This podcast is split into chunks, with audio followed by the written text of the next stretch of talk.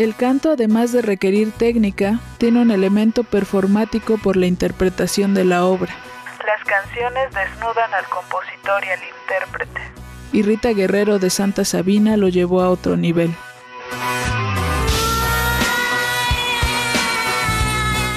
Rita nació en Guadalajara y fue la menor de sus hermanos. Ella inició en la música a temprana edad en un taller de música del Departamento de Bellas Artes. También estuvo en el coro de la iglesia de Santo Domingo. En la secundaria y preparatoria estudió piano en la Escuela de Música de la Universidad de Guadalajara. Pero a los 15 años, Rita conoció el teatro y su camino tomó otro rumbo.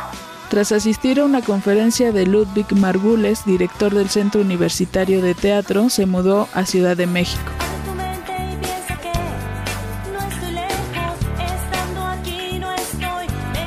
En 1987, cuando comenzó el movimiento estudiantil del Consejo Estudiantil Universitario, tuvo que tomar una decisión que marcó su vida. Seguir su carrera de manera formal o arriesgarse y trabajar con gente de su generación que buscaba otro tipo de cosas. Fue durante esta época cuando participó en la obra América, basada en la novela de Kafka.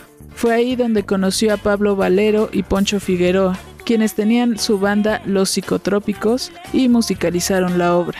Después en la obra Vox Thanatos de David Evia, Rita Guerrero y Jacobo Lieberman hicieron la música. Ahí surgió Nos Queremos Morir y Chicles.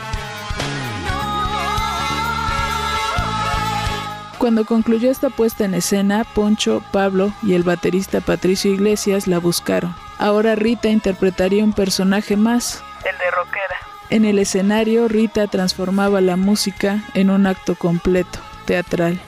Al respecto comentó en una entrevista que le realizó René Aviña. Sí, yo me arreglo mucho en los conciertos porque es escenario, es teatralidad, de hecho es otra realidad, es como un acto sagrado, pero nada más.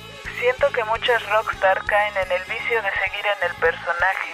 En el escenario todo crece y a cada canción le das una intención, un movimiento especial, una emoción particular, una locura distinta. A la par, Rita Guerrero fue conductora de los programas Cultura en línea y Águila o Rock.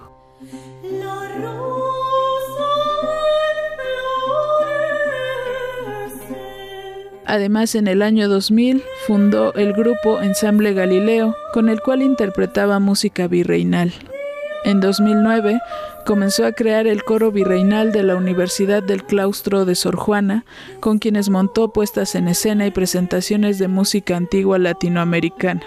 La luz de Rita Guerrero se unió al cosmos el 11 de marzo de 2011 tras una batalla contra el cáncer de mama, dejando tras de sí un gran legado artístico. Esta cápsula se realizó con información de Rock 101 y del libro Sirenas al Ataque, la historia de las mujeres rockeras mexicanas de Tere Estrada.